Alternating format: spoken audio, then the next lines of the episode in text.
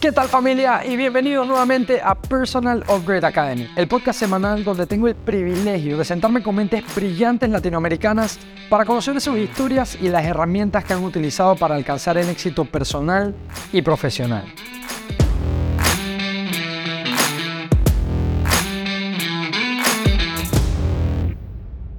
Ana Lorena Fábrega se ha atrevido a nadar en contra de la corriente, al ser evangelista para una empresa que propone un nuevo modelo de educación. Un modelo que en gran parte se contradice con los modelos de educación tradicional, con los cuales hemos crecido en los últimos 200 años. Y es que la mayoría del mundo ha cambiado, pero la forma en la cual educamos a nuestra población sigue intacta. ¿Será que estamos preparando a nuestra juventud para el mundo de hoy y del mañana? ¿O la academia está fallando cada vez más en cuanto a las necesidades del mundo real? Conozcamos más sobre este fascinante tema y las oportunidades que hay en crear nuevas formas de educar a nuestra juventud. Vamos a verlo. Bienvenidos otra semana más a Personal Upgrade Academy. Es un gusto recibirlos por acá. Si eres nuevo en esta comunidad, bienvenido. Te agradezco que estés dedicando tu tiempo y tu energía a tu desarrollo y crecimiento personal y profesional.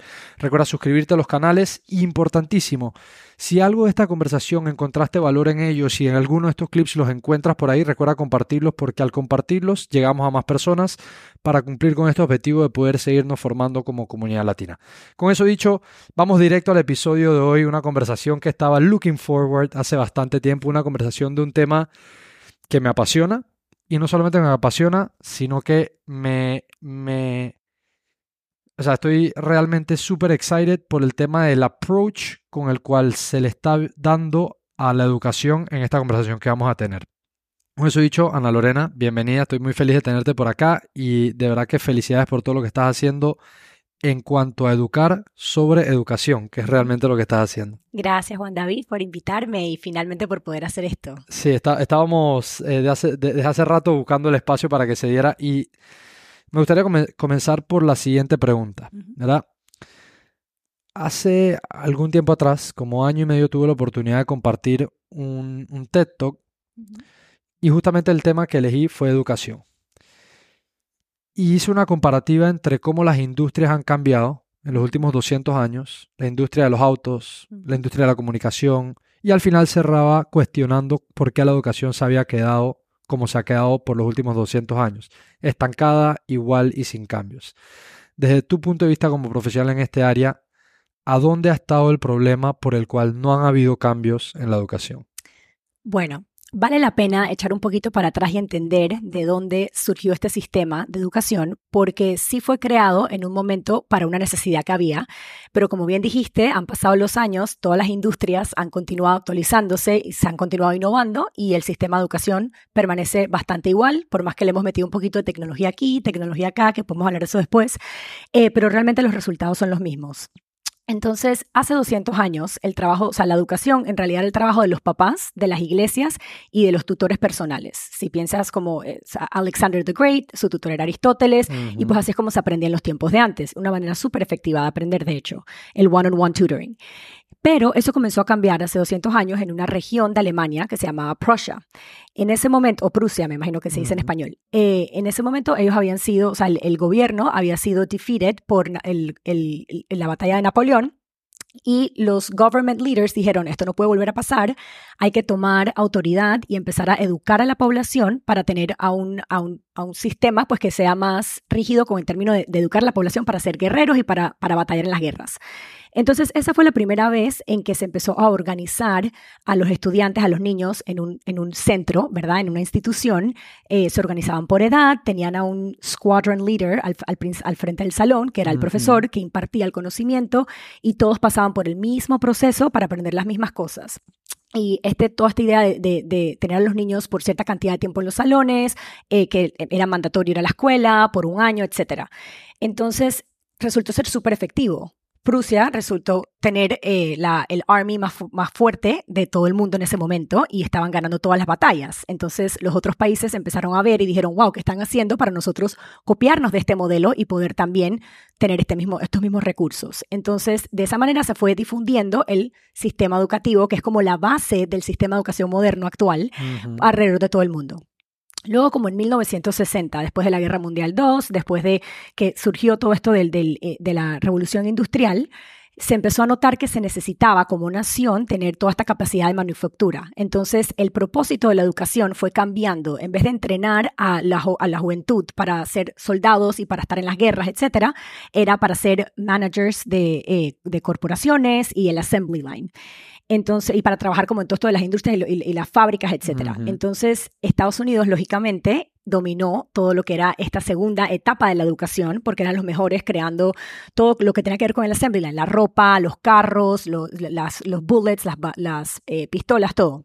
Y dijeron, vamos a hacer lo mismo con la educación, vamos a ponerlos todos en este assembly line, que no estoy segura cómo se dice en español. Sí, una, una, línea de ensamblaje. Ajá, exactamente.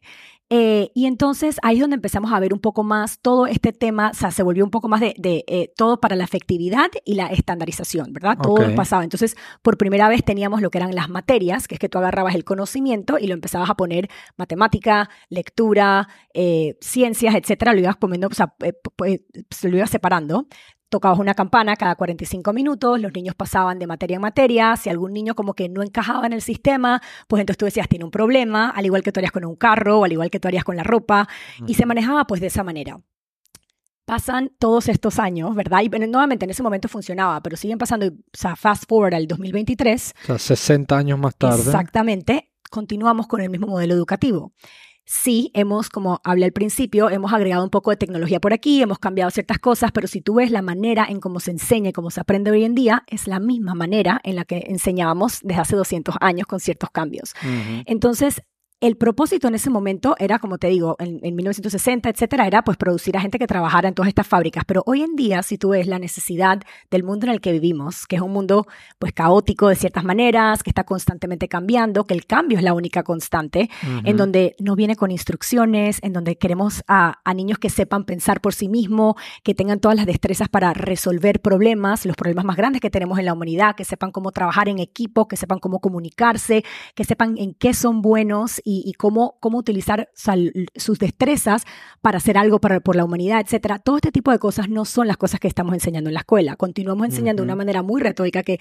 eh, enfocándonos mucho en los, las materias, enfocándonos mucho en impartir conocimiento, que como sabemos hoy en día el conocimiento está disponible en el Internet muchas uh -huh. veces y es muy fácil de adquirir. Lo que hace falta es el deseo de aprender y el deseo de continuar uh -huh. aprendiendo, que uh -huh. es un, un, hábito pues, que, que, no estamos desarrollando en la escuela y que mucho de lo que yo hablo es cómo estamos haciendo lo contrario con todas las prácticas que venimos empujando desde hace tantos años. Entonces, podemos ahora hablar un poquito más sobre cuáles son precisamente los problemas que estamos viendo, pero para responder, para tratar de responder tu pregunta, porque realmente no hay una respuesta concreta, hay muchas, es un sistema muy antiguo, como hemos hablado, y que está eh, estructurado de cierta manera que tiene muchos incentivos de muchas personas este, que muchas veces no están en la educación. Más sin embargo, por ejemplo, si vemos el sistema de Estados Unidos, que es el que yo ahorita mismo más estoy involucrada, eh, los stakeholders y las personas que están creando los currículos son las mismas personas que están creando los exámenes, que se ha vuelto como que uno está enseñando para el examen y para pasar estos exámenes y es como un círculo vicioso que muchas veces hemos perdido como el norte, de verdad, de qué se trata, por qué estamos agrupando a estos niños en estas instituciones por tantas horas al día, por el momento más importante de su vida, ¿verdad? La juventud, uh -huh. y enseñándoles las mismas cosas de la misma manera, ¿con qué propósito? Con que pasen estos exámenes que muchas veces tú miras el contenido de los exámenes o tú miras el conocimiento que le estamos haciendo memorizar y muchas veces no aplica al tipo de trabajos que los niños van a tener o que tienen hoy en día. Entonces, eh, hay, hay mucha burocracia, pero también el sistema de educación funciona hasta cierto punto como un babysitting center, como un, un, lugar en donde tú vas y dejas a tus hijos para tú poder irte a trabajar. Esa es la realidad de la mayoría de las familias. Uh -huh. Están buscando un lugar seguro. En Estados Unidos, pues eso ha estado cambiando. Eh, pero que uno tiene que dejar a sus hijos, ¿verdad? Desde las 8 de la mañana o 7 de la mañana hasta las 3, 4 de la tarde para los papás poder ir a trabajar. Entonces, uh -huh. por este tipo de razones es muy difícil cambiar. Aparte de eso, está todo el tema de, oh, claro que ha, visto, ha, habido un movimiento para tratar de empujar la innovación en la educación. Pero ¿qué pasa? Yo antes de convertirme en maestra, y ahora puedo hablar un poquito de mi historia, yo estuve trabajando en ciertos veranos aquí en Panamá en, una, en un Educational Consulting Company, okay. en donde que ofrecía soluciones educativas a diferentes escuelas. Y yo estaba como del otro lado, yo todavía no había sido maestra. Y tratábamos de traer estos currículos que eran súper innovadores, en donde uno trataba de enfatizar el pensamiento crítico, el pensamiento creativo, que son el tipo de cosas que yo alego que pues deberíamos estar priorizando hoy en día eh, para resolver problemas, del trabajo en equipo, etcétera. Y lo tratábamos y eran programas buenísimos y que a los niños les encantaba porque era mucho a través del juego, etcétera. Y cuando a mí me tocaba ir y ver a todas estas escuelas, porque nos tocaba hacer como seguimiento para ver que estaban utilizando estos currículos, utilizando estos programas, ya las escuelas habían hecho el investment, ¿verdad? Ya habían pagado por estos. Yo notaba que los juegos o los currículos estaban guardados en, en, los closets o que no se estaban utilizando y yo no entendía. Yo trataba de hablar con los profesores y tratábamos de hacer gratis eh, eh, professional, eh, professional development para entrenar a los profesores para utilizar estos currículos y yo veía una falta de interés, una falta de ganas, como que no querían. Y en ese momento a mí me costaba mucho estaba bastante frustrado porque yo no entendía por qué no querían sacar provecho de, de estos recursos que les estábamos dando. Luego, cuando a mí me tocó ser maestra, yo empecé a entender todas las cosas que hay que hacer como profesor, todas las cosas que hay que, o sea, que uno tiene que cumplir, por más que no se sientan bien, por más que tú te quieras enfocar, pues hay un currículo que tienes que seguir, tareas que tienes que dejar, exámenes que tienes que corregir, un montón de cosas que uno tiene que hacer, que no hay espacio, si uno tiene que seguir todas estas cosas para este tipo de extracurricular que uno trataba de inyectar, que era para fomentar la creatividad, el pensamiento crítico de todas estas cosas que estamos hablando. Aparte de eso, el, el la profesión de educación en muchos países, no voy a decir todos porque, por ejemplo, en Finlandia, en Suiza, hay muchos países, en, Singapur, en donde, en donde es totalmente diferente y podemos hablar de eso, eh, pero muchas veces esta profesión es una profesión que, que no, no se le da el valor que merece, no se les paga de manera adecuada, no les da ningún tipo de incentivo para innovarse, para pasar más trabajo, porque obviamente todo esto de la innovación eventualmente resulta en, en concise en la educación, pero al principio pues requiere un montón de trabajo para uno aprender, o sea, profesores que llevan haciendo las cosas de cierta manera por muchos años y de repente les pides que cambien, les pides que agreguen esto. Y ellos dicen, pero ¿por qué? Porque haría algo diferente si igual a mí me tratan de cierta manera, mi profesión no es realmente respetada en muchos países, no me están pagando más, pues obviamente hay mucha resistencia de parte de los profesores. Y no es para criticar, yo fui maestra, yo estuve de ese lado. Entonces comencé a entender también de dónde viene el problema, ¿verdad? Este, hay que, o sea, uno habla mucho de ahí, vamos a tener más dinero para hacer esto por la educación y esto por la educación, pero realmente al final del día, los profesores, que son los que están encargados de educar a la población, ¿verdad? Tienen los trabajos más importantes, pues hay, hay, una ironía ahí, ¿verdad? Porque pues no se les están dando ni, ni la formación, ni los recursos, ni, ni el prestigio que merece.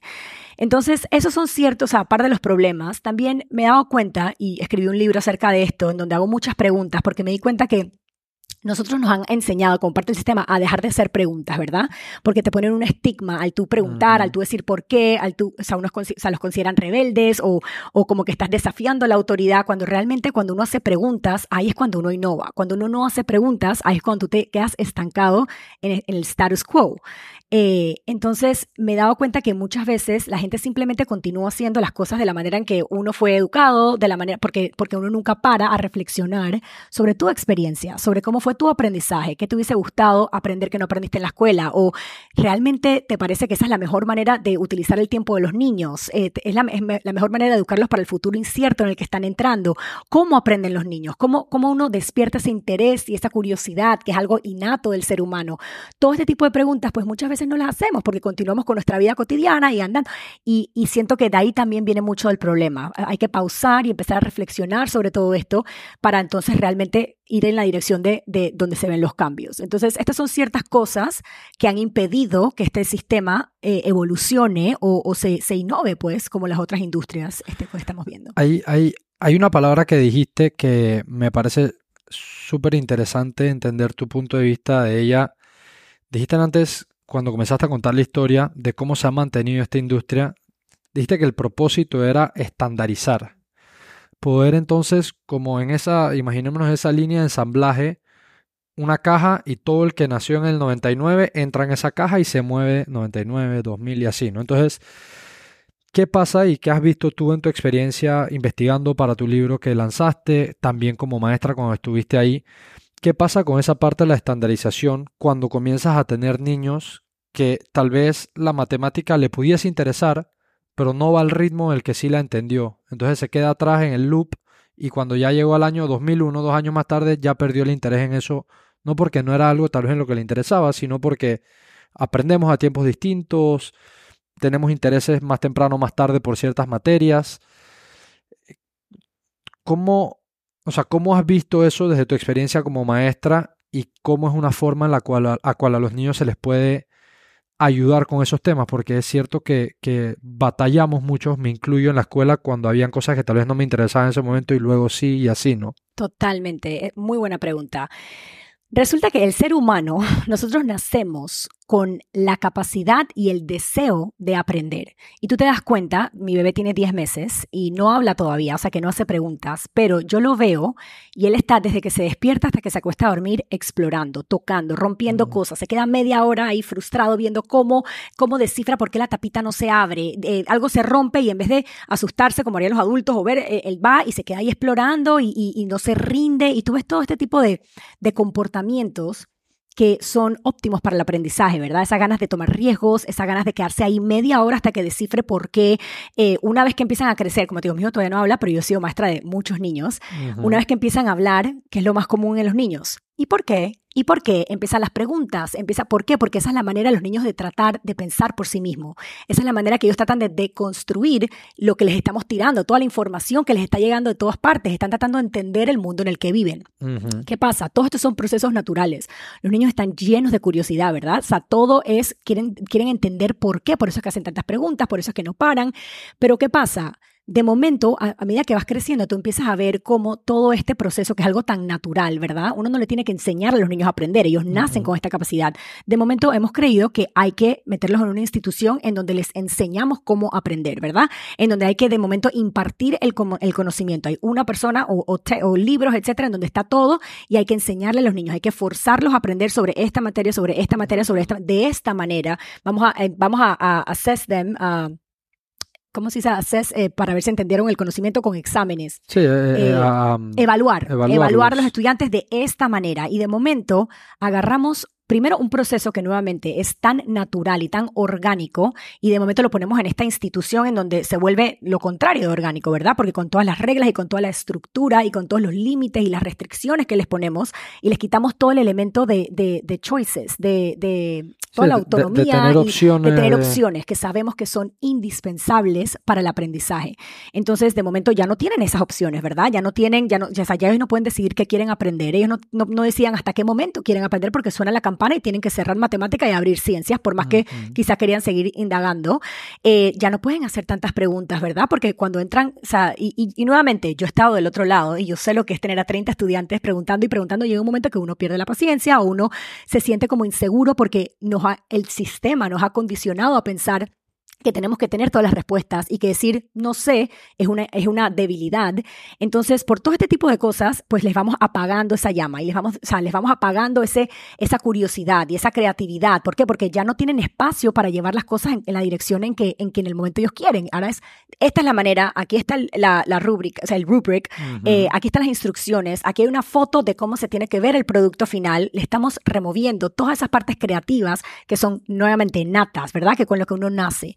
Entonces, ¿qué pasa? No solamente eso, sino que también sabemos, como bien dijiste, que todos los niños son diferentes, ¿verdad? Aprenden de maneras diferentes, se desarrollan en momentos diferentes, maduran en momentos diferentes. Entonces, ¿qué pasa cuando tú tratas de forzar algo que viene natural en diferentes momentos, en cierto momento específico?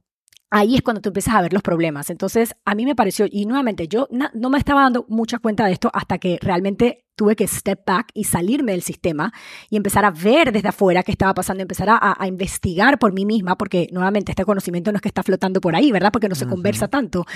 Y me empecé a dar cuenta que, primero que todo, todas estas presiones que tienen los papás, que tienen los niños, que tienen las escuelas, de tengo que aprender a leer a los siete años. En primer grado, si tu hijo no sabe leer, pues entonces tiene un problema. quedado. Estás quedado, hay que ponerte, hay que darte un tutor al final del día. Después de siete horas de estar en la escuela, te vamos a dar un tutor fuera de la escuela, te vamos a poner en el, en el grupo bajo, en donde tú sabes, de lectura, entonces te damos este, este eh, label, ¿verdad? Ya esta etiqueta de estás en el grupo bajo de lectura eres o de lento, eres lento. ¿Y qué pasa? Eh, se, se vuelve una, un self-fulfilling prophecy, o sea, los niños se van creyendo todos estos mensajes que le están dando sus papás, los profesores, etcétera.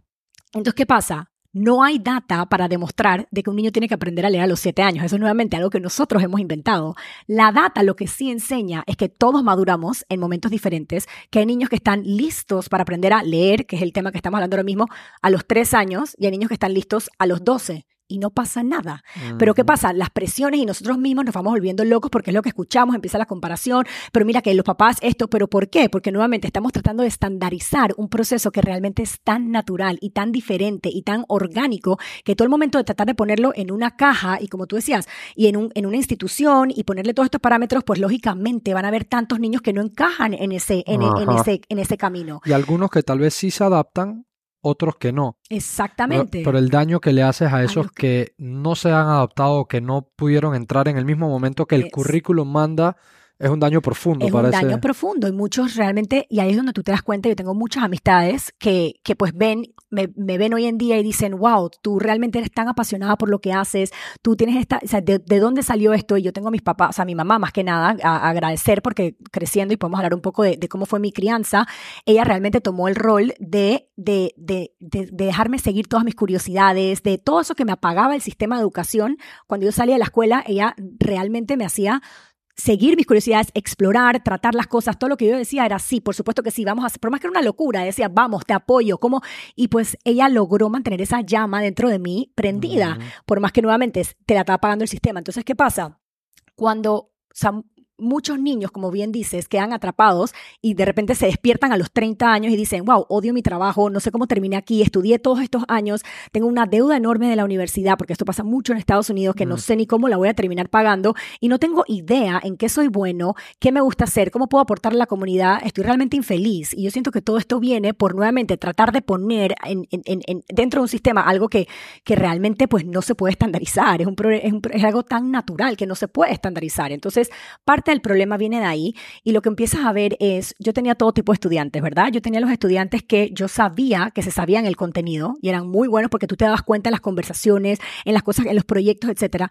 Pero al momento de hacer el examen, que nuevamente en la escuela, ¿cómo tú evalúas? Con un examen, ¿verdad? La mayoría, y nuevamente, para esta conversación, yo estoy hablando de las escuelas tradicionales, que son las más comunes, como las que tú y yo fuimos. que es el, alto porcentaje Exactamente. Obviamente yo, más que nadie, estoy anuente de que hay muchas escuelas que están haciendo las cosas diferentes, escuelas alternativas, y yo no, o sea, y, métodos alternativos. Yo, yo, estoy hablando de las escuelas tradicionales y estoy generalizando. Sistema que es el, gran porcentaje de personas están sometidos a ese sistema, ¿no? Totalmente. Entonces, de, lo, lo que termina pasando es que estamos tan enfocados en en remediate, en, en como en, mejorar todas las cosas que es negativas de los niños, y, eso es lo que le estamos diciendo, y vamos a meterte en este grupo más bajo, y vamos a, que nos olvidamos, en vez de hacer eso, en, en ver cuáles son tus strengths, las cosas que tú, tú eres realmente bueno, que te gusta hacer, y decir, ok, vamos a hacerte excelente en esto. Mira, Juan David, a ti te encanta conversar y te encanta hablar con la gente y te encanta, mira, quizás esta opción del podcast. Vamos a hablar sobre eso, vamos a ver cómo podemos desarrollar tu, tu, tu comunicación para que tú puedas ser excelente.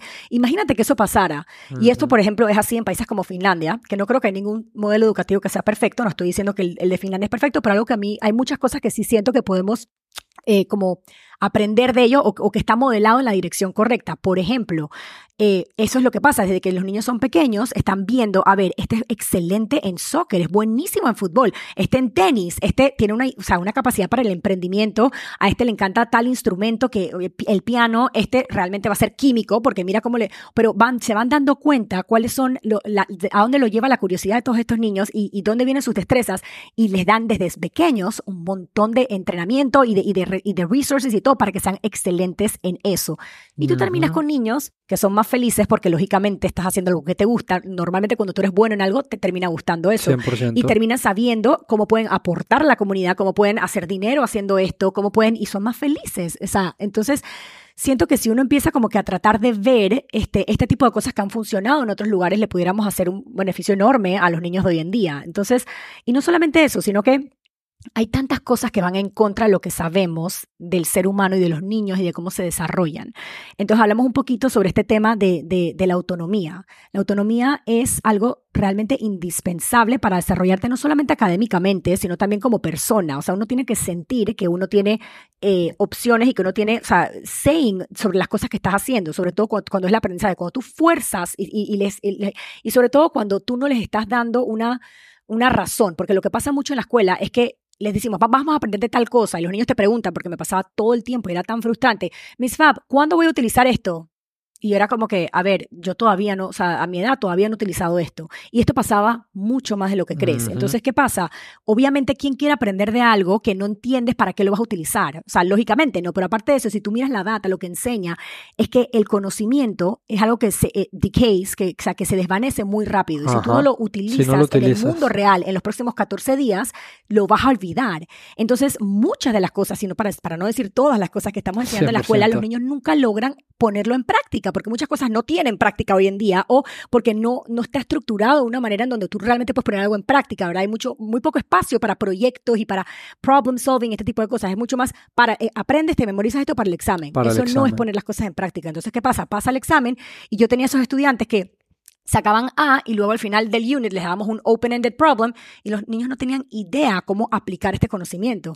Y yo decía, Dios mío, estos sacaron A, o sea, sacaron, o sea, la mejor nota. En algún momento se lo sabían. En, algún momento se lo sabían, pero de, memorización, pero en el momento, o sea, ¿para qué tú estás aprendiendo algo si no lo sabes aplicar a la vida? Entonces, era muy frustrante ver eso. Entonces tenías los otros estudiantes que yo sí sabía que se sabían el contenido porque podían conversarme, podían resolver problemas con eso, podían, pero no eran buenos tomando exámenes. Entonces al momento de tomar el examen no les iba bien y los ponías en el grupo de los bajos, tenías que hablar con los papás y decirles que había que darle tutor. y es como que, o sea, such a messed up way de ver esto porque, porque no es realmente la manera en que uno aprende. Y yo alego que el aprendizaje de verdad, o sea, y esto lo hablo en, mi libro, que en la escuela estamos aprendiendo a jugar el juego de la escuela, ¿verdad? Que es cómo te tienes que comportar en el salón de clases, qué es lo que puedes decir y lo que no puedes decir, cuáles son las preguntas que puedes hacer, las preguntas que no puedes hacer, cuándo levantar la mano para tener esa nota de participación, cómo memorizarte la información para el examen, pero realmente el juego de la escuela no se, no se translate al juego de la vida. No se traduce. No se traduce al juego de la vida y, no, y realmente no aplica para ser feliz y exitoso en el mundo real hoy en día. Para ciertos trabajos todavía puede ser que varias cosas apliquen, pero en general no. El, mundo de hoy en día, los niños quieren trabajos creativos, los niños quieren, si tú ves y le preguntas cuáles son las personas que tú admiras a los niños pequeños de hoy en día, casi siempre son las personas que hicieron las cosas diferentes, que fueron, ¿sabes?, against the grain, que, hicieron su propio camino, que, que, que no necesariamente eran los mejores académicamente, pero tenían este fuego por dentro que querían hacer, que querían aprender, los curiosos, los rebeldes que llamamos en la escuela, que realmente no son rebeldes, simplemente están haciendo lo que un niño hace natural, hacer preguntas, querer hacer las cosas diferentes. Esos son los niños, o sea, el tipo de personas que los niños de hoy en día look up to. Entonces, necesitamos enseñarles más caminos y más opciones que se asemejen a ese tipo de, de, de suceso en la vida real. Yo, yo, yo estoy, pero 300% de acuerdo con todo lo que tú estás diciendo, porque sí creo que en algún momento esa naturaleza curiosa del ser humano se va perdiendo. Porque como tú bien dijiste antes, el niño desde que está chiquito es un playground, vive en un playground eterno y si tú no lo agarras se va porque quiere seguir conociendo qué hay más allá y qué hay más allá y qué hay más allá, ¿no? Entonces, esa naturaleza curiosa vive y es parte de nosotros y cuando se alimentan las curiosidades es que tú tienes ganas de aprender, no te toca aprender, sino que tienes ganas de aprender. Pero si hay un challenge que, que cuando he pensado en este tema, he, reflexionado sobre él, cuando estaba armando, por ejemplo, la conferencia de TED que di y me puse a investigar, que obviamente hay un desafío grande, que es que lo que sí logró hacer el sistema tradicional al estandarizar es que te permite atender volúmenes altos de personas con esa metodología, ¿no? ¿Cómo es o cómo se ve un futuro donde podamos comenzar a migrar hacia una educación que valore más al ser, hablando del ser uno como ser humano, o sea, que te permita desarrollar sobre tus habilidades, sobre tus curiosidades y terminar siendo una persona que aporta más a la comunidad porque, porque está esa, esa llama viva, pero a la vez podamos hacer eso con una cantidad grande de personas. Porque sé que ahorita, como tú dices, hay lugares, hay colegios, privados, instituciones, ciertos lugares del mundo donde están haciendo este tipo de educación, que no te ponen notas hasta cierta edad, que todo es proyectos para que sea hands-on, pero obviamente no tenemos todavía la cantidad de personas capacitadas para impartir esto, entonces los grupos siguen siendo muy pequeños. ¿A dónde crees que viene esa, ese próximo esfuerzo colectivo para que más niños puedan estar rodeados de este tipo de educación? aquí es donde viene el rol de la tecnología, ¿verdad? Eh, para dar un poco de background, yo cuando me di cuenta que realmente era muy difícil hacer un cambio dentro del sistema de educación, porque lo pensé de varias maneras y, yo siento que yo hice las cosas diferentes en mi salón de clase, pero una vez que los niños iban a otros, o sea, otra, por más que tenían súper buenas maestras, el problema continuaba y volvíamos a los mismos patrones, porque dentro del sistema realmente yo soy el tipo de persona que cree que no se puede reformar, sino que lo que hay que hacer es crear un sistema paralelo, from the ground up, o sea, desde abajo hacia arriba, haciéndonos las preguntas correctas y pensando realmente en el tipo de destrezas que los niños van a necesitar en el futuro y que sea mucho más enfocado en el niño y, mucho menos de nosotros tratar de controlar y de enseñar y de... Entonces, por esta razón yo me terminé yendo del sistema y cuando empecé a ver las alternativas, resulta que hay un mundo enorme, el, Alternative Education World, el mundo este de, de, educación alternativa que ahora soy parte de, que yo no tenía idea, ¿verdad? Yo pensaba que era o la escuela tradicional o homeschooling. Pues no, resulta que es un spectrum, ¿verdad? Y de un lado tienes la escuela tradicional tradicional y del otro lado está unschooling, que es cuando, o sea, totalmente lo opuesto, ¿verdad? Que los papás deciden, sus hijos no van a ser educados de ninguna manera, van a estar por la vida, ellos van a aprender lo que aprenden y ellos son capaces de dirigir su propio aprendimiento y, y hacen pues realmente todos los días es lo, que les provoca. Que yo también tengo mis reservaciones sobre eso, eh, porque pues yo sí siento que hay un rol para el, para, para, el, para el adulto, este, sobre todo como mentor. Entonces podemos hablar de eso después. Pero luego, dentro de todo eso hay un montón de alternativas. ¿Y qué pasa? Cuando yo empecé a explorar, pues, obviamente me encantó todo esto del Montessori, me encantaron eh, Reggio Emilia, Waldorf, que son todas estas filosofías de educación que están enfocadas en eh, el aprendizaje a través del juego, son súper enfocadas en el niño. El niño es el que realmente está eh, haciendo todo su aprendizaje, dirigiendo su aprendizaje, tienen un montón de autonomía. Pero ¿qué pasa? Que más allá de eso, eh, me empecé a encontrar con las escuelas democráticas, en donde los niños eh, toman decisiones desde pequeños, que pienso que es algo que también es súper necesario que nosotros no les enseñamos en la escuela a tomar decisiones, pero reales, desde que son pequeños, para aprender cómo hacer esto. Y luego está todo esto de los innovative approaches, ¿verdad? Todas, todas estas escuelas más innovativas. Lo que a mí me llamó muchísimo la atención y la razón por la cual me decidí, porque ahora soy parte de un startup que se llama Synthesis, eh, que la razón por la cual yo dije, wow, yo necesito ser parte de esto, fue porque cuando yo vi eh, no solamente el nivel de autonomía, es, los niños están aprendiendo a través de juegos, son estas simulaciones, es todo en, el Internet, todo es online. Eh, o sea que puedes estar en cualquier parte del mundo, pero, pero me empecé a dar cuenta de, de varias cosas. Lo que yo pienso que los niños necesitan hoy en día es más espacio para ser niños, ¿verdad? Ellos ahorita mismo están, como hablamos al principio, en estas instituciones por siete horas al día, eh, en donde les están diciendo que hacer todo el día, en donde los estamos haciendo sentarse rectos cuando sabemos que el ser humano y sobre todo los niños tienen que estarse moviendo todo el día, soltando energía para su desarrollo no solamente físico, sino también mental y psicológico. Entonces, nuevamente, todas estas cosas que van against lo que nosotros sabemos del ser humano y los niños y cómo se desarrollan.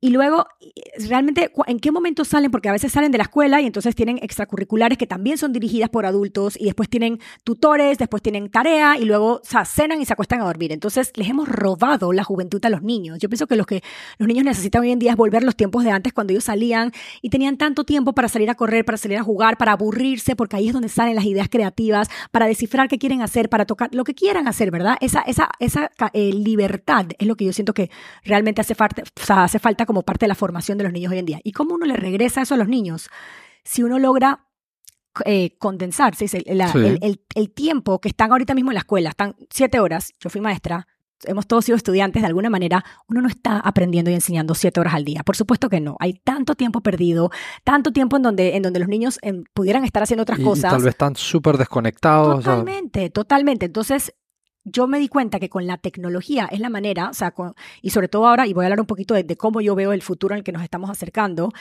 si uno logra condense eh, la, parte académica, porque por supuesto que sí tienes que ser expuesto a las diferentes materias, ¿verdad? A los diferentes, pero no necesariamente, y podemos ver eso también, la manera en como lo hacemos en la escuela es matemática, 45 minutos después cierra matemática, empieza, así no se aprende. O sea, toda la data enseña de que la manera de aprender es, está todo interconectado y tú tienes que entender cómo estas diferentes materias se entrelazan y cómo tienen sentido una con la otra. Por eso es que aprender a través de proyectos es tan valuable, porque tú estás tratando de descifrar un problema, y vas a necesitar tal cosa, tal materia, vas a necesitar tal herramienta, tal. Y entonces tú empiezas a ver automáticamente cómo se conectan y cómo el, el cuál, cuál, es el uso de todas estas cosas que te estamos pidiendo que aprendas o en ese momento que estás necesitando para poder hacer el siguiente step. Entonces, ¿qué pasa? Que Cuando uno trata de, nuevamente, estandarizar este proceso, eh, ahí es cuando yo pienso que, que, nos estamos yendo mal. Pero si tú empiezas a ver con la tecnología, si tú puedes condensar esto a una o dos horas al día, que es lo que nos estamos acercando, los niños van a tener el resto del día para poder ser niños, para poder eh, hacer lo que quieran, para irse a deportes, para estar con otros niños, para estar en proyectos, para ser parte de Forest Schools, que yo soy súper fanática, que también podemos hablar de eso. Van a tener nuevamente la libertad de poder manejar y construir su juventud de la manera en que quieran. Entonces, ¿qué pasa? Obviamente, las personas escuchando esto van a tener miles de preguntas, pero, pero ¿a dónde van a ir? Pero, y los papás que tienen que trabajar, etcétera.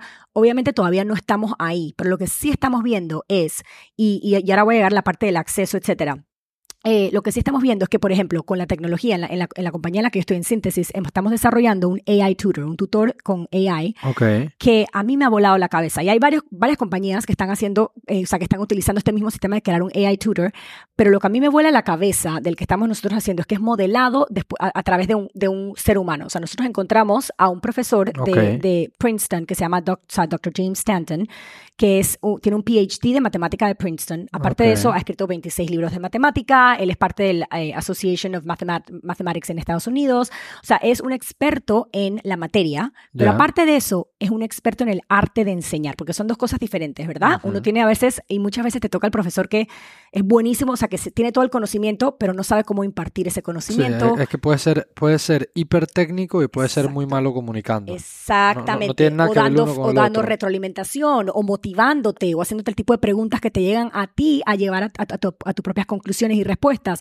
Son dos cosas bien diferentes, ¿verdad? Entonces, él es buenísimo en ambas cosas. Cuando yo lo conocí, yo dije, wow, este es el profesor que yo quiero para mi hijo y para que me encantaría para niños alrededor de todo el mundo. Pero ¿cómo uno hace esto posible, verdad? Se sabe que la mejor manera de aprender es con one-on-one tutoring, con tutores, como te digo, como en los tiempos de como antes. Los mentores. Como los mentores, pero como uno logra esto eh, a, escala. a escala. Claro con la tecnología lo estamos logrando. Entonces, hemos grabado a este profesor por más de 200 horas, al punto en donde hemos capturado no solamente su conocimiento, pero sus manerismos, los ejemplos, las historias, los chistes, todo, la retroalimentación, en la manera en cómo te motiva a través de preguntas, todo. Y tú tratas el programa y tú realmente sientes que estás aprendiendo con Dr. James Stanton. O sea, es una locura. Y entonces ¿Qué pasa? Hemos, los niños avanzan súper rápido, o el, contenido, o sea, estudian por 45 minutos en la mañana y avanzan lo que avanzarían en años en la escuela con el sistema tradicional.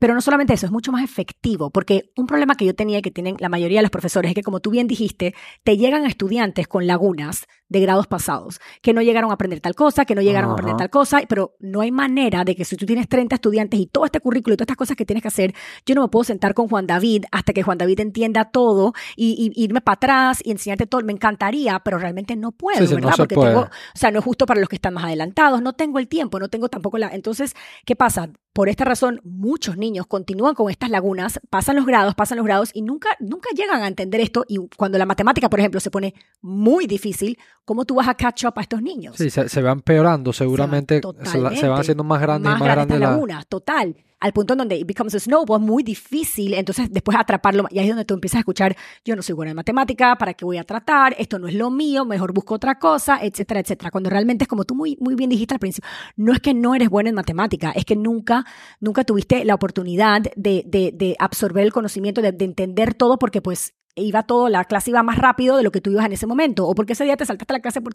por miles de razones. Pero esta es la realidad, no para un niño, no para dos, para muchos niños. Con este tipo de AI tutors, lo que estamos logrando es que tienes un tutor que es totalmente paciente, que se va a quedar contigo hasta que tú aprendas todo lo que tú no has aprendido en momentos pasados, se va a quedar contigo y se va a todas esas lagunas que tú tienes hasta que tú realmente logres entender y, aplicar todo esto que estás aprendiendo.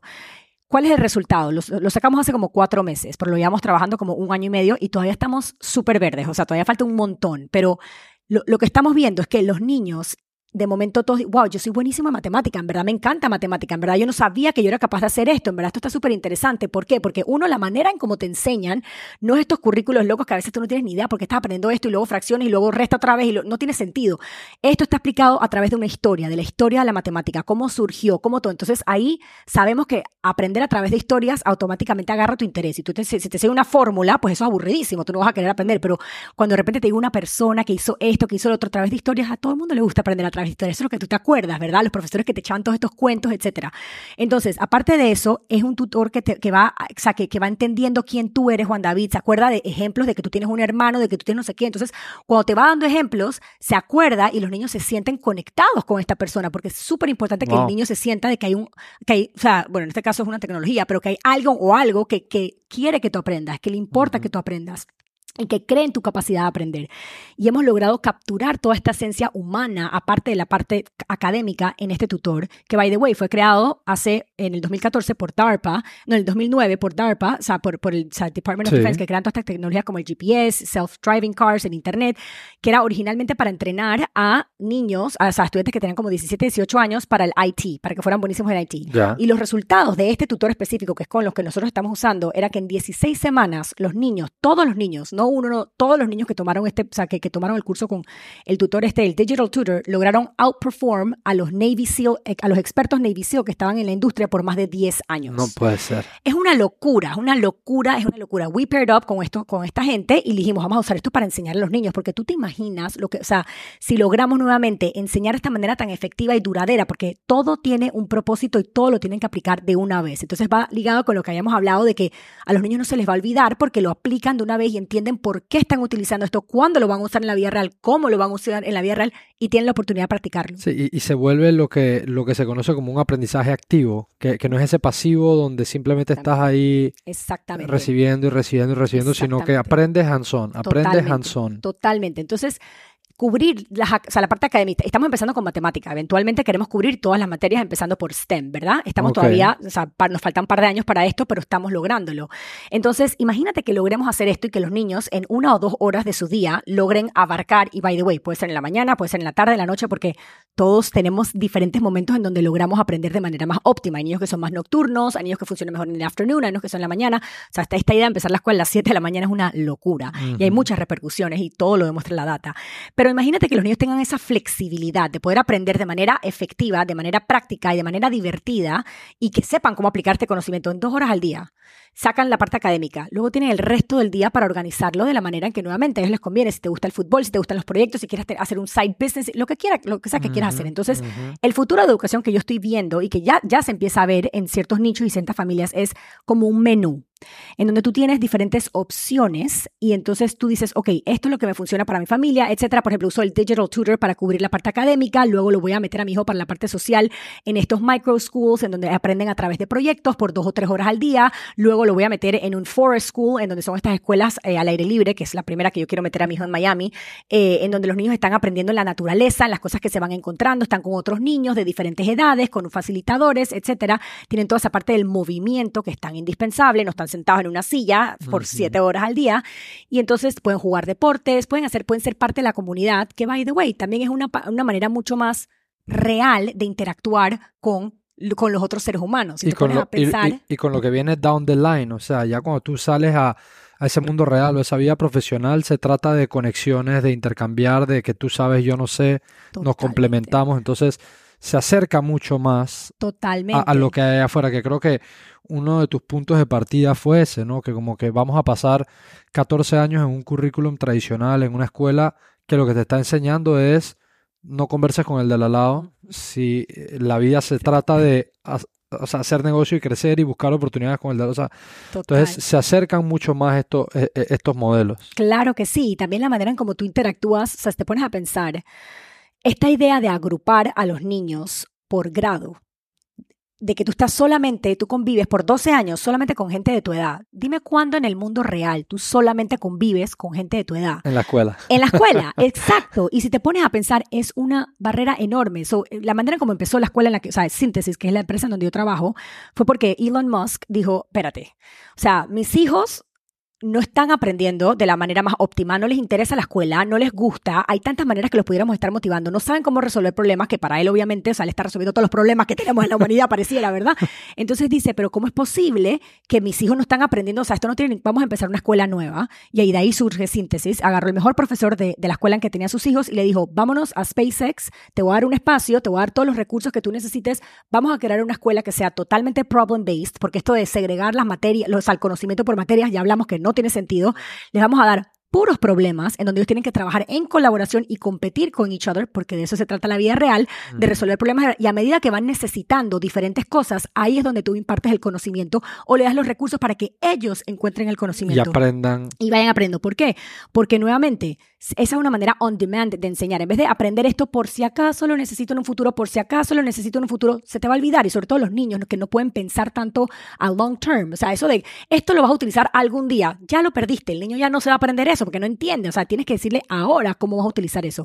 Por eso es que aprender de proyectos es tan importante. Lo otro que dijo Elon fue, olvídate de segregar a los niños por edad estamos poniéndole un límite a los niños al tú decir, vamos, o sea, tú eh, ah, estás en cuarto grado, así que tú vas a aprender matemática hasta aquí, porque esto, no, no, no, eso se aprende en quinto grado, pero ¿qué pasa si tú eres capaz de hacer ese problema de quinto grado o de sexto grado? Nunca lo sabrás, porque pues ahí te pusieron la barrera. ¿Qué pasa? Yo tuve la oportunidad de trabajar en unas escuelas en Nueva York como student teacher, en que se llamaban mixed age groups, que eran escuelas en donde tú ah, mezclabas a los niños de edades. Entonces, eh, normalmente, por ejemplo, primero, segundo y tercero eso, están todos en un salón. Cuarto, quinto y sexto están todos, y no hay, no hay grados, pues, pero pues así más o menos, en, eso más o menos como que la combinación de edades, porque obviamente no vas a tener un niño de 5 años y no de 18. Ah, lógicamente hay como que combinaciones que tienen más sentido. Yo al principio decía, esto me parece una locura, o sea, cuando yo sabía que iba a, ir a esta escuela, yo decía, no, no, puedo, no puedo entender, o sea, esto es una locura. Cuando yo entré y yo vi, era mágico, o sea, la maestra se podía ir del salón y había tanto pasando en donde los niños mismos estaban haciendo todo, pero ¿por qué? A ver, cuando un niño pequeño, los niños pequeños que hacen, si tú tienes hermanos, etcétera, los niños siempre están tratando de imitar al mayor, siempre, ¿verdad? Entonces, si tú ves, por, y no le importa si es duro, si es difícil, si el, mi hermano mayor lo está haciendo o los niños, yo quiero tratar. La mayoría del tiempo lo que te das cuenta cuando los niños pequeños tratan de hacer lo que están haciendo los niños grandes, la mayoría del tiempo lo van a lograr. Lo que pasa es que nosotros intervenimos, nosotros les ponemos esa barrera, ese policía muerto y decimos, no, hasta aquí tú llegas porque estás en segundo grado, no podemos estás muy Chiquito, Estás muy chiquito. Cuando tú quitas esa barrera, ahí es donde pasa la magia. O sea, los niños son capaces de tanto más de lo que nosotros creemos y de que nosotros les damos la posibilidad. Lo que hay que hacer es abrirle esa puerta. Entonces, los niños chiquitos estaban haciendo mucho más de lo que yo había visto de niños de esa edad en otras escuelas, pero by far, porque nuevamente les estabas dando esa oportunidad. Y los niños mayores eran tan maduros y se comportaban tanto mejor porque cuando uno tiene ese sentido de responsabilidad y yo le quiero enseñar al chiquito como que uno se siente como, wow, que, que soy, soy el niño grande, yo sé esto, te lo quiero enseñar. Y una de las mejores maneras de aprenderse algo es enseñándolo. Cuando tú lo enseñas es porque tú realmente lo sabes. You talk about it, pues. Entonces, había tanto pasando en donde los niños tenían tanta autonomía sobre el proceso de aprendizaje y las cosas se les estaban quedando grabadas y tú veías que los niños chiquitos hacían tanto más. Era una locura. Elon obviamente entendía esto y dijo, en esta escuela nada de segregar a los niños por edad, van a estar todos juntos resolviendo problemas, vamos a ver qué pasa. Wow, esta, esta era una escuela experimental en, en Hawthorne, en SpaceX, en donde escuelas de todas partes del mundo venían a visitar porque estaban haciendo cosas impresionantes, ¿verdad? Y era simplemente con estos principios, o sea, no, no es que había nada mágico, nada, era simplemente cuando tú le, le, pones, a, pones a los niños en este tipo de ambiente, en donde les pones a resolver problemas, en donde ellos entienden cómo pueden aplicar lo que están entendiendo, en donde les vas dando la información cuando la necesitan, en donde están trabajando realmente en equipo, cuando le estás dando el poder de tomar decisiones, que esto es algo que a mí me frustra tanto porque nosotros pocas veces le dejamos a los niños a tomar decisiones y, a entender trade-offs y, y, a fallar en el proceso y a descifrar las cosas, que son todas destrezas que van a necesitar en el mundo real. Y de momento a los 18 años lo soltamos en el mundo real y es como que, espérate, más vale que tú sepas tomar decisiones. big decisions. Big decisions, en donde ya, exacto, más vale que tú sepas qué pasa, o sea, qué hacer cuando fracases o cuando te equivoques, que va a pasar miles de veces. Y es algo que necesitan los niños mucha práctica y no les damos práctica. Al contrario, si tú ves lo que pasa en la escuela, cuando los niños sacan algo mal, boom, los penalizamos con una nota. Esa nota se va a tu report card y entonces ya se te queda en tu, en tu, en tu, en tu ¿cómo se llama? En tu historial. En tu historial y esto. Entonces les vamos diciendo desde chiquito, wow, esto es high stakes, ¿sabes? Como que si te equivocas, boom, error. O si preguntas algo que es tonto, todo el mundo te mira mal o la más te tiene. Entonces uno va perdiendo esa, o sea, uno, uno empieza, o sea, por eso es que tenemos tantos niños que son risk averse, que no se quieren tomar riesgos. Para adentro claro, y si tú ves lo que tiene, el factor común que tienen todas estas personas exitosas que vemos hoy en día, bueno, hay dos cosas que según el research que he hecho me he dado cuenta que es muy evidente. Uno, saben, eh, tienen una relación muy positiva con fallar, con los errores, eh, han tenido mucha experiencia tomando decisiones buenas y malas y shouldering the risks de todo ese tipo, o sea, las consecuencias de todo este tipo de decisiones que tomaron y que los papás eran los perfect enablers, que desde chiquitos estos, estas personas tenían un interés en algo, por más que fuera una locura, por más que no tuviera nada que ver con la escuela, por más que... Pero estos papás decían, vamos, voy, tú quieres hacer esto, ¿Cómo te puedo ayudar? ¿Qué recursos necesitas? ¿Qué tipo de personas quieres a tu alrededor para que te ayuden a alcanzar esta meta? ¿Ya no quieres, quieres cambiar? Pues vamos para la próxima. O sea, este, este, o sea, todos, todos hablan de lo mismo, de cómo tenían papás que eran así.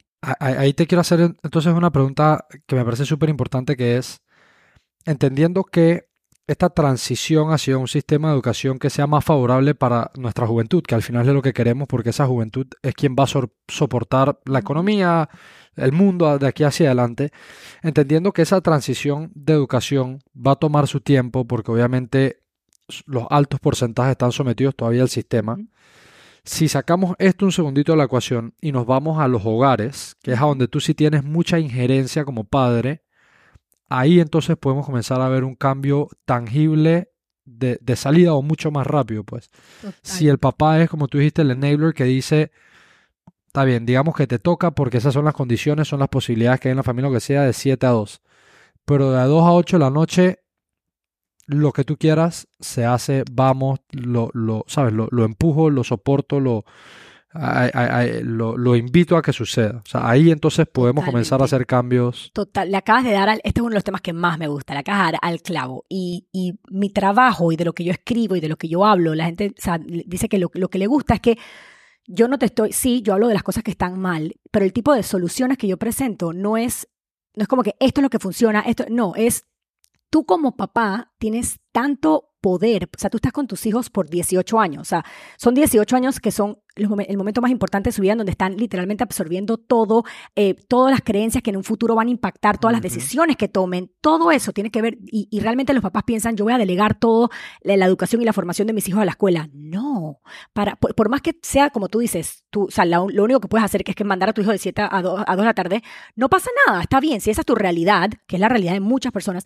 as long as you understand de que fuera de la escuela hay tanto que tú puedes hacer y tanto que tú tienes que hacer, que tú como papá tienes el deber de involucrarte totalmente y no significa que te tienes que sentar a enseñarle todas las materias o que tienes que homeschool, pero sí tienes que sentarte y hacer las preguntas correctas. Sí tienes que sentarte y decir, ok, mi hijo está feliz en la escuela, mi hijo regresa a la casa y quiere seguir aprendiendo, eh, mi hijo está siendo estimulado de la manera correcta, a mi hijo se siente competente, porque ¿qué pasa? Que muchos de estos niños que son artistas o que son y que terminan siendo buenísimos en su craft, que son cosas que no se están valorando en la escuela porque no es algo académico, no es una destreza académica y que los papás no se dan cuenta o no nutren en la casa, estos son los niños que terminamos, o sea, que, terminan súper deprimidos y que no saben qué somos y que realmente tenían estos talentos impresionantes que los papás los pudieron haber ayudado a desarrollar y, y pues no pasa. Entonces, yo invito mucho a los papás a través de todo mi trabajo de, darse cuenta, uno que es importantísimo reflexionar y darse cuenta qué está funcionando y qué no, y lo que no está funcionando, qué puedo hacer yo como papá para complementar en mi casa. Y hay mucho, y mi libro está lleno de opciones y de ejemplos y de tips de cosas que tú puedes hacer en la casa como papá, que aplican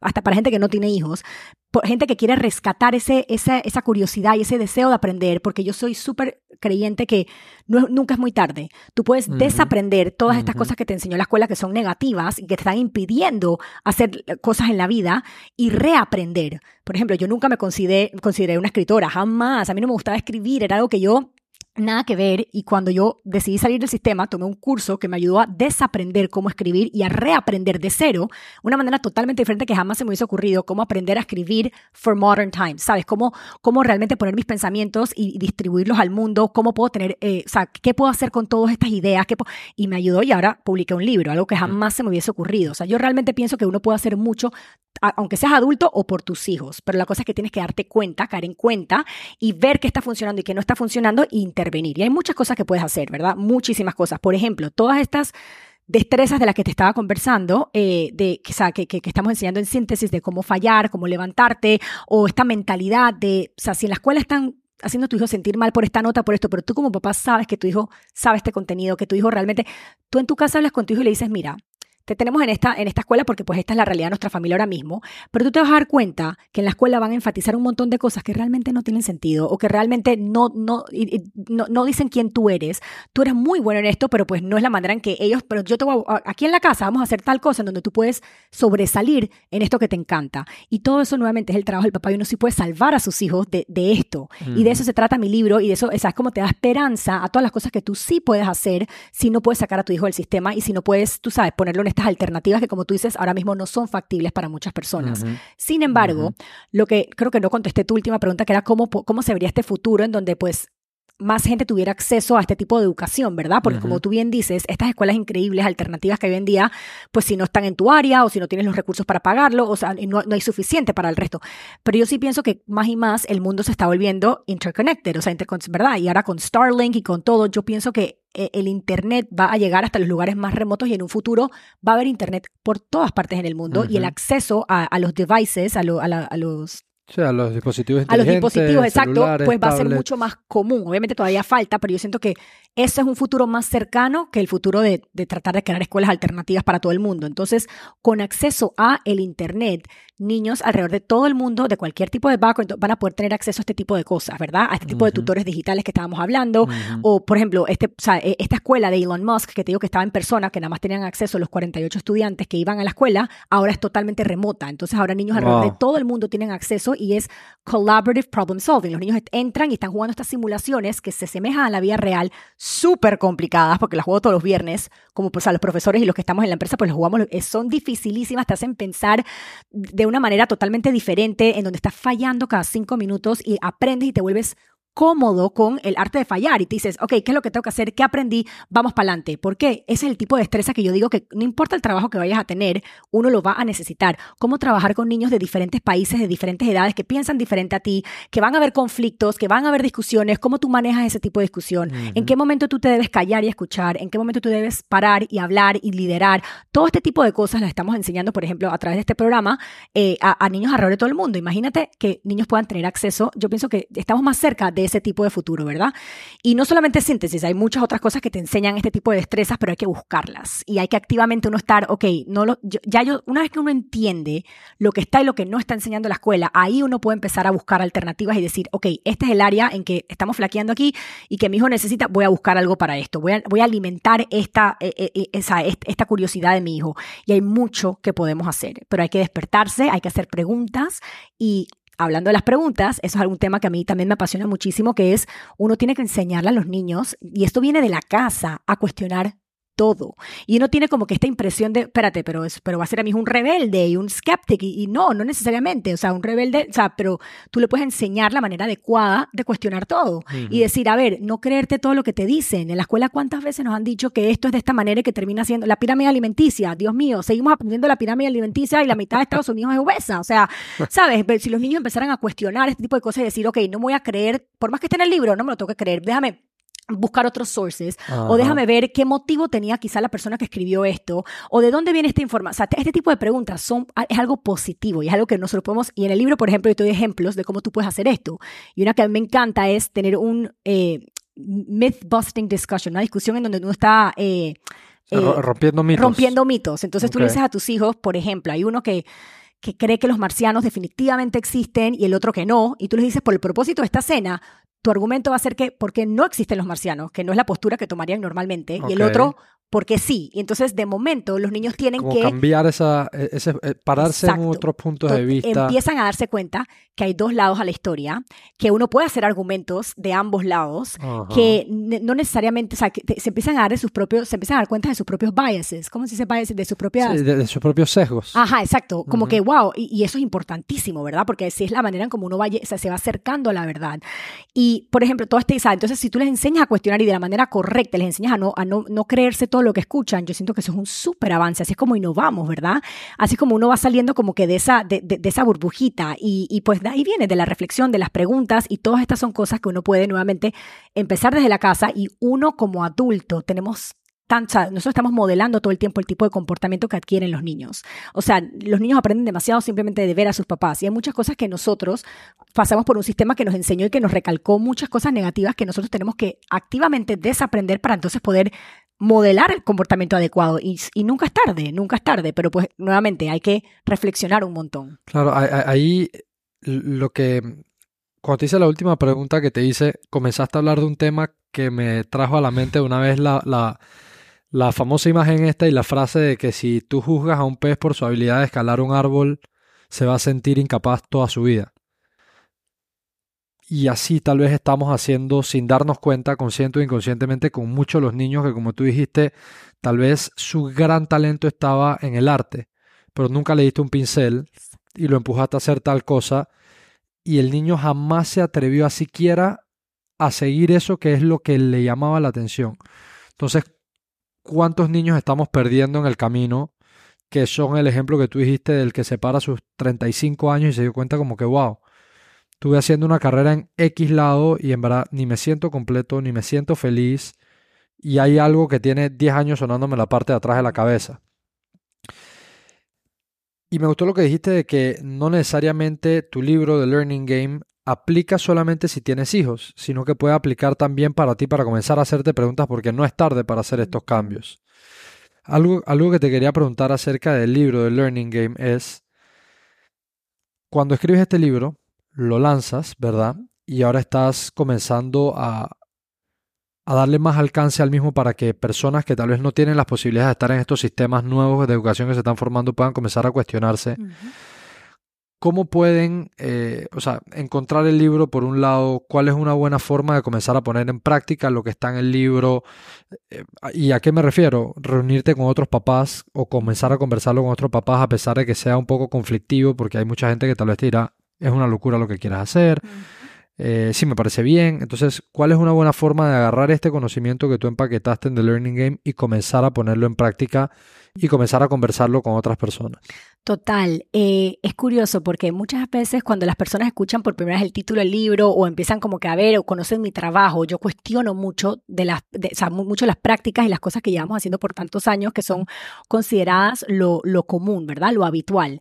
Entonces, eh, pero cuando empiezan a indagar y empiezan a leer un poco el libro o empiezan a ver un poco más mi contenido, se empiezan a dar cuenta que nuevamente las cosas que yo estoy proponiendo eh, varía muchísimo de familia en familia. No, yo, yo no creo que existe tal cosa como un modelo educativo adecuado, un, un método adecuado, eh, una manera correcta de hacer las cosas. Yo pienso que lo que funciona para una familia puede que no funcione para otra, lo que funciona para uno de tus hijos puede que no funcione para el otro de tus hijos. Entonces se trata de tú constantemente estar o sea, cuestionando y evaluando la situación que tú tienes y y, y, cambiando de opinión, que eso es algo que yo hago muchísimo. Yo a cada rato estoy cambiando de opinión. ¿Por qué? Porque aprendo sobre algo nuevo, updateo mi conocimiento y a mí no me da miedo decir, oye, fíjate que lo que yo creía, pues cambió, ya, ya no pienso de esa manera, ahora aprendí tal cosa. Podemos tener esta conversación dentro de un año y o sea, mis ideales y mis cosas puede que, puede que hayan cambiado. Y, existe ese derecho y está bien. Y está totalmente bien cambiar de opinión. Entonces, el libro está lleno de cosas prácticas sencillas, son más como overarching principles que tú puedes aplicar. Y te voy a dar un ejemplo para que veas, como que no, no necesitas cambiar. Y cuando los papás empiezan a leer, se dan cuenta y dicen como que, ah, wow,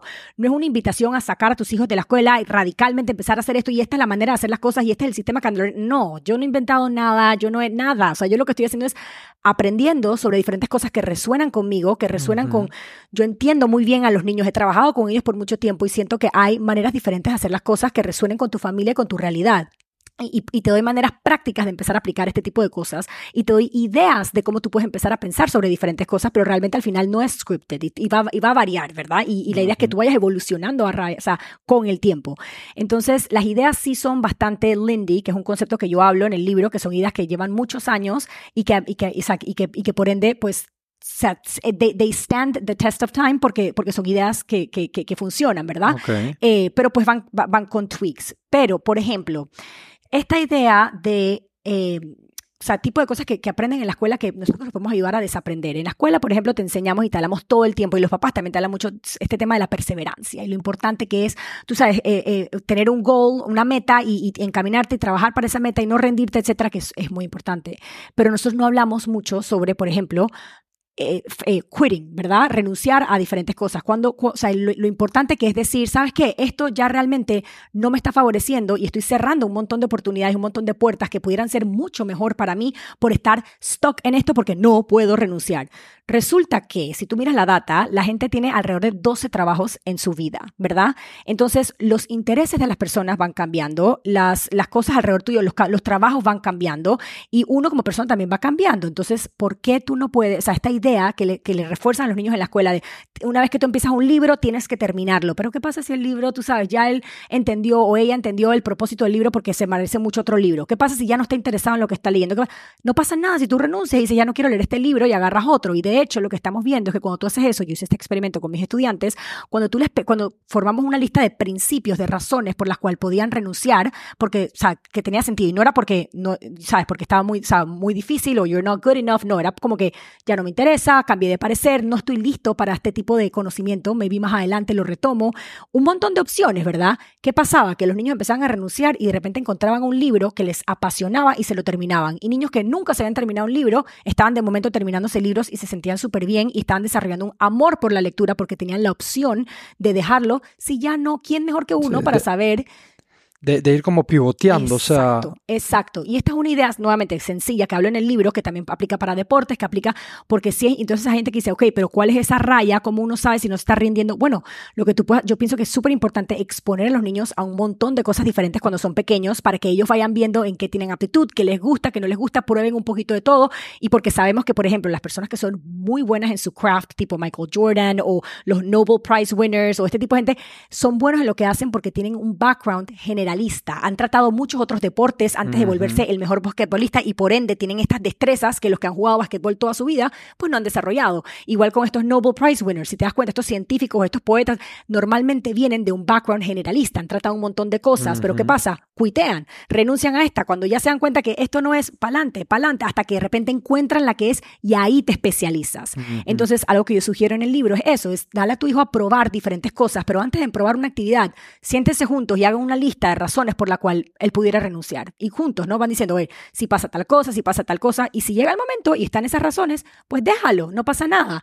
¿Por qué? Porque le estás enseñando al niño de que puede tratar cosas sin amarrarse. Entonces, lo que tú ves es que los niños se empiezan a atrever a tratar cosas nuevas porque saben que no, they don't have to stick to it para siempre. Si no les gusta o si no es eh, su habilidad o si no, pueden tratar otra cosa. Y yo siento que esa es algo sencillo, si te das cuenta, pero esa manera, ese switch pues de, realmente abre un montón de puertas para los niños. Entonces, este es el tipo de little nuggets de, de, de, de wisdom, digamos, que, que, que, yo voy compartiendo en el libro y cosas prácticas que tú puedes hacer para ayudarle a tus hijos a pues alimentar, o sea, todo se trata de despertar esa curiosidad que tú me dijiste al principio, que tú eres muy curioso y que te encanta aprender. Yo también soy así, por eso es que creo que hago lo que hago. Y mi mamá alimentó muchísimo esa parte, porque si no lo hubiese hecho, yo no estaría aquí hoy en día. Todas las escuelas, yo fui a 10 escuelas. En estas 10 escuelas me hubiesen apagado todo esto, que es lo que suele pasar. Entonces, uno tiene como papá la capacidad de salvarle esto y como individuo, nuevamente, si no eres papá, tú mismo puedes desaprender un montón. Yo tengo un capítulo entero que habla sobre todos los lessons que aprendimos en la escuela que hay que desaprender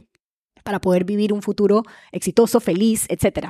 Entonces, pues es ese tipo de cosas, modificaciones que tú puedes hacer al momento de tú despertarte, al momento de tú darte cuenta de que muchas de las cosas que hacemos no tienen sentido, no, no están basadas en fundamento o ya no aplican, ya no aplican. Entonces, pues de eso se trata. Increíble, voy a, voy a rescatar dos cosas que dijiste ahí que, que, resuenan mucho conmigo y creo que para terminar de enfatizar en la importancia de, de este mensaje que está mandando, uno, que estos principios que tú estás comentando y estos ejemplos que acabas de dar en su, en, su base, en su core, cuando yo lo interpreto y te escucho, es volver a darle la oportunidad a regresar a esa naturaleza de explorador.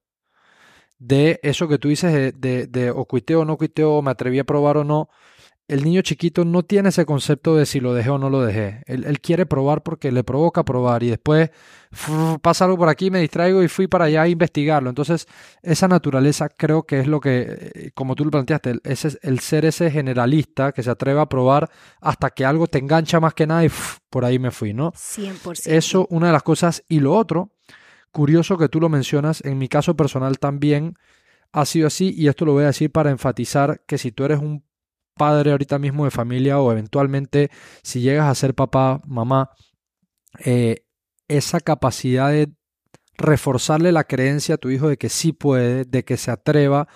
En mi caso fue así, o sea, por ejemplo, yo he hecho un montón de cosas a través de mi vida y el arte de la magia, que fue algo que me enamoró. El primer día que yo le dije a mi mamá, quiero hacer magia, ella me dijo, ¿a dónde firmamos y vamos para adelante? Me encanta. Y eso me ha dado a mí un sentido de confianza en mí mismo, de que puedo elegir un tema y de la nada me volví muy bueno en él y me ha abierto un montón de puertas y vino de la raíz de que mi padre, mi madre me dijeron, sí puedes, explóralo y diviértate y darle hasta que te guste. Entonces, eh, quería como enfatizar en esos dos puntos porque creo que es importantísimo a quien esté escuchando saber de que a pesar de que no estés con la posibilidad de hacer un cambio estructural en educación, digamos, en el núcleo de tu casa tienes las llaves para hacer un impacto duradero y, transformador para tu hijo. Em, con eso dicho, quiero agradecerte, Ana Lorena, por este espacio, por haber compartido. Ha sido una conversación súper enriquecedora, me la he disfrutado muchísimo. Aquí me podría quedar horas hablando contigo. Em, pero para ir cerrando el episodio, te voy a hacer una pregunta, que es una pregunta hipotética con la que cierro todos los episodios, ¿no? Y es la siguiente. Toda persona tiene una serie de experiencias vividas, tienes altos, bajos, cosas buenas, cosas malas, aciertos, errores, fracasos, de todo, ¿no?